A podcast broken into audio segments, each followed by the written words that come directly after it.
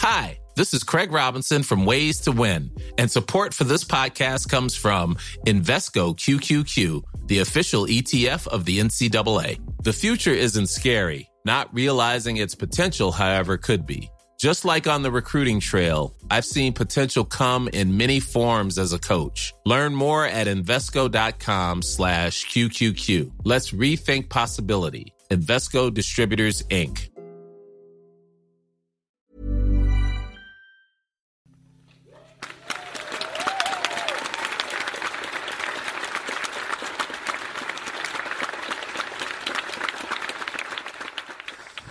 Notre euh, prochain invité va venir partager avec vous un parcours de vie très singulier qui a peut-être été euh, indirectement guidé par un rêve de gosse, littéralement.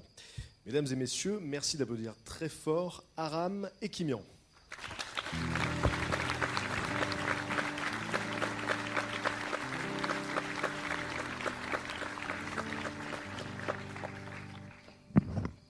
Bonsoir. Merci Patrick. Euh, je vais vous raconter euh, une histoire qui est la mienne. Quand Patrick m'a demandé euh, de raconter une histoire qui sort de l'ordinaire, je pensais que je pouvais peut-être raconter la mienne.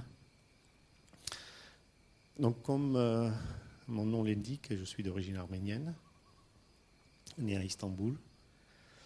Et euh, je ne suis pas en France, je ne suis pas la première génération, je ne fais pas partie de la première génération, car euh, mes grands-parents, avec euh, ces trois enfants, ils ont déjà immigré dans les années 20, installés dans la région de Lyon, pour une meilleure vie.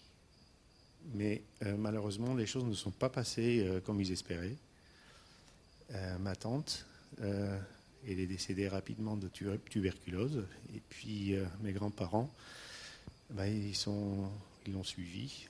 Euh, ils ont été euh, emportés par le chagrin. Donc ma mère et mon oncle, ils sont restés tout seuls, orphelins. Mon oncle, qui avait 18 ans à l'époque, il a travaillé tout près d'ici, à Romans, dans une usine de chaussures. Et ma maman a été placée dans un orphelinat. Et par la suite, les membres de la famille sont venus chercher euh, pour les ramener euh, à Istanbul, là où je suis né. Moi, je suis né effectivement dans une famille et j'ai grandi dans le cocon familial. Comme euh, tous les Arméniens, j'ai été à l'école arménienne. Et puis quand je rentrais le soir à la maison, pour me détendre, ma mère me lisait des BD. Mais malheureusement, euh, elle me lisait dans une langue que je ne connaissais pas. Et quand je lui demandais, mais maman, euh, c'est quoi comme langue? Elle me disait, c'est le français. Et oui, parce que ma mère, elle avait appris que le français, il savait lire que le français. Mais évidemment, je ne comprenais rien. Puis je me suis dit, peut-être quand je serai grand, j'apprendrai aussi la langue de ma maman.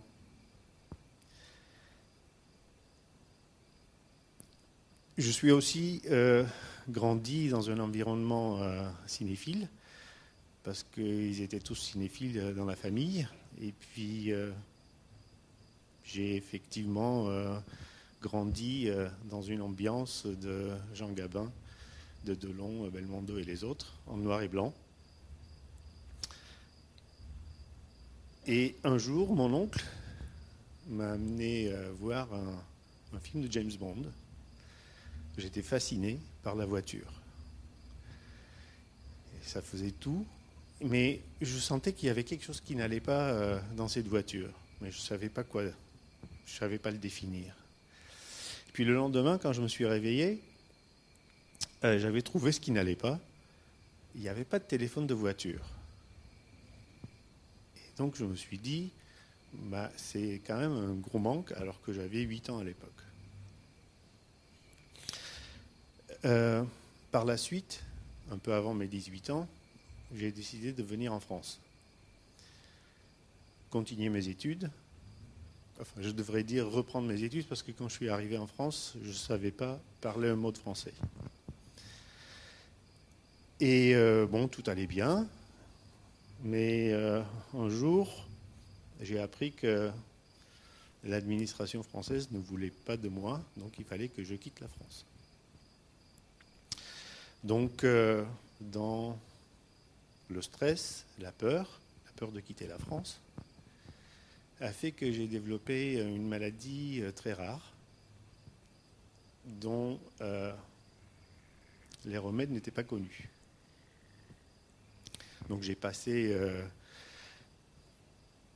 deux ans de ma vie dans les hôpitaux, pris en charge par une équipe formidable à l'hôpital Henri Mondeur de Créteil, qui ont fait que, dans mon malheur, j'ai pu rester en France, parce qu'ils voulaient que je reste en France. Alors c'était un peu pénible, parce que je passais presque toutes mes vacances euh, dans l'hôpital, euh, avec les mêmes équipes, euh, y compris mes mercredis après-midi après les cours. Et les choses ne se sont pas vraiment arrangées, le jour, un jour, je me rappelle, euh, j'étais sur mon lit, puis il y a la porte qui frappe, le psychologue qui rentre. Quand vous avez 20 ans, ça fait drôle. Et la seule chose que j'ai pu penser à ce moment-là, c'est de dire ben, peut-être que la prochaine visite, ça va être le curé. Et puis en attendant, je me suis dit, de toute façon, j'ai rien à perdre, je vais continuer à empiler mes, mes diplômes. Donc j'ai continué à étudier. Puis au moment, dans les années début 80, les choses se sont allées mieux pour moi. La maladie regressait.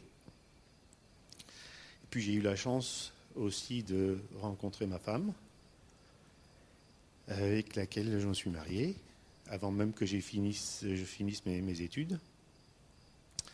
Euh, et puis, euh, comme par hasard, tout allait rentrer dans l'ordre. Et je me rappelle le jour où je suis parti à la préfecture pour aller chercher euh, ma carte d'identité, j'étais très fier. Et donc j'ai fini par passer mon, dernier diplôme. Puis j'ai été, euh, appelé, enfin j'ai appelé, j'ai été appelé un jour par un chasseur de tête qui m'a dit Est-ce que tu voudrais bien travailler dans une grande société Je dis oui. Pour faire quoi? Il m'a dit pour développer un téléphone de voiture. Je dis, ben, j'y vais. Donc, euh, c'était Matra Communication, où j'ai développé euh, le premier portable, le téléphone de voiture à l'époque. On l'appelait portable, mais il faisait quand même 7,5 kg, que vous connaissez certainement, Radiocom 2000. Puis il y avait euh, la version portatif. Il faisait 1,2 kg. Et par la suite, j'ai eu la chance de créer une société euh, en 92. À l'époque, euh, il y avait très peu de gens qui s'aventuraient pour créer sa société. J'ai eu la chance de créer l'une des premières startups euh, en France.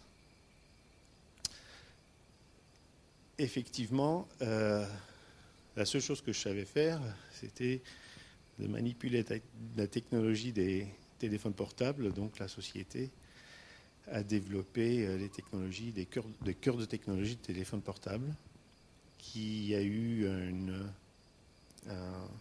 un, développement euh, extraordinaire. Avec, euh, on avait créé, on était au départ trois personnes, au bout de dix ans on était mille, on avait des filiales un peu partout. Euh, on exportait en Chine plus d'électronique que n'importe qui en France, euh, vendu le corps de technologie euh, aux plus grandes sociétés japonaises. Bref, tout allait bien. Bon, malgré tout, je voudrais vous avouer que j'ai un grand regret parce que tout ça fait que j'ai passé presque la moitié de mon temps dans les hôtels et les avions sans avoir vu suffisamment ma famille et surtout pas vu mes enfants grandir. Enfin, euh, j'ai été voir euh, crois que c'était le week-end dernier, le dernier film de James Bond. Donc évidemment, euh, j'ai vu la fin, la fameuse DB5, mais j'ai constaté qu'il n'y avait plus de téléphone de voiture. Évidemment, le monde est passé au smartphone. Et comme je suis tombé dedans quand j'étais petit, j'ai créé aussi effectivement une société pour des smartphones, mais des smartphones spécialisés euh, pour les aveugles, les malvoyants. Euh, c'est quelque part, euh, je dirais, rendre à la France ce qu'il m'a permis de faire, de réaliser mes rêves. Je vis actuellement dans le sud de la France, à quelques encablures des tombes de mes grands-parents et à quelques kilomètres de là où ma maman a appris la langue de Molière. Enfin, je voudrais finir euh, ma petite histoire euh, pour vous dire que depuis 30 ans, j'ai voyagé un peu partout dans le monde. Et euh, il est bien de constater que les valeurs, les valeurs qu'on a en France, dans la République les valeurs telles que la liberté, fraternité, c'est quelque chose qui est réel et unique. En fait, la France est unique. Et depuis ce qui s'est passé vendredi dernier, je me sens tous les jours un peu plus français et j'en suis fier. Merci beaucoup.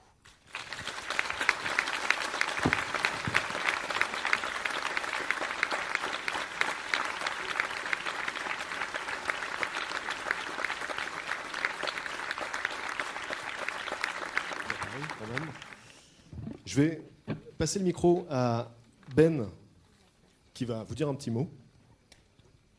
Euh, salut. Euh, moi, j'ai pas d'histoire extraordinaire à vous raconter. Euh, Patrick m'a demandé de, comme à une veillée en général, il y a souvent un guitariste qui fait des reprises de Bob Marley ou trucs comme ça. Il m'a demandé de venir euh, lui filer un petit coup de main. Et et moi, en fait, j'ai, pour la petite histoire, j'ai appris à faire de la guitare quand j'étais petit. Il y avait une euh, guitare dans le salon euh, de l'appartement dans lequel on vivait avec mes parents. Et mon père m'avait dit Tu ne touches pas cette guitare tant que tu n'es pas meilleur que moi. C'est dur d'apprendre d'être meilleur que lui sans jouer. Mais j'ai eu la chance qu'il passe la plupart de son temps dans des hôtels à droite à gauche. Et mon père, c'est Aramé Kimia. Voilà. Et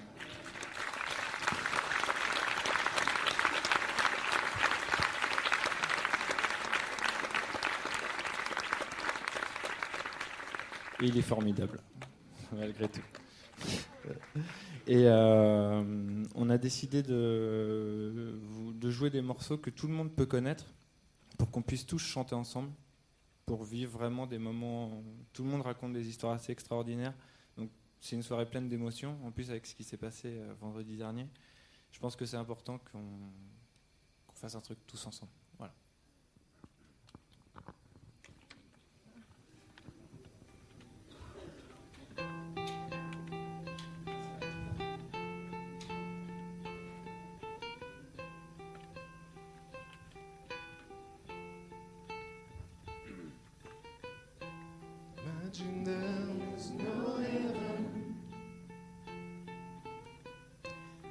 as if you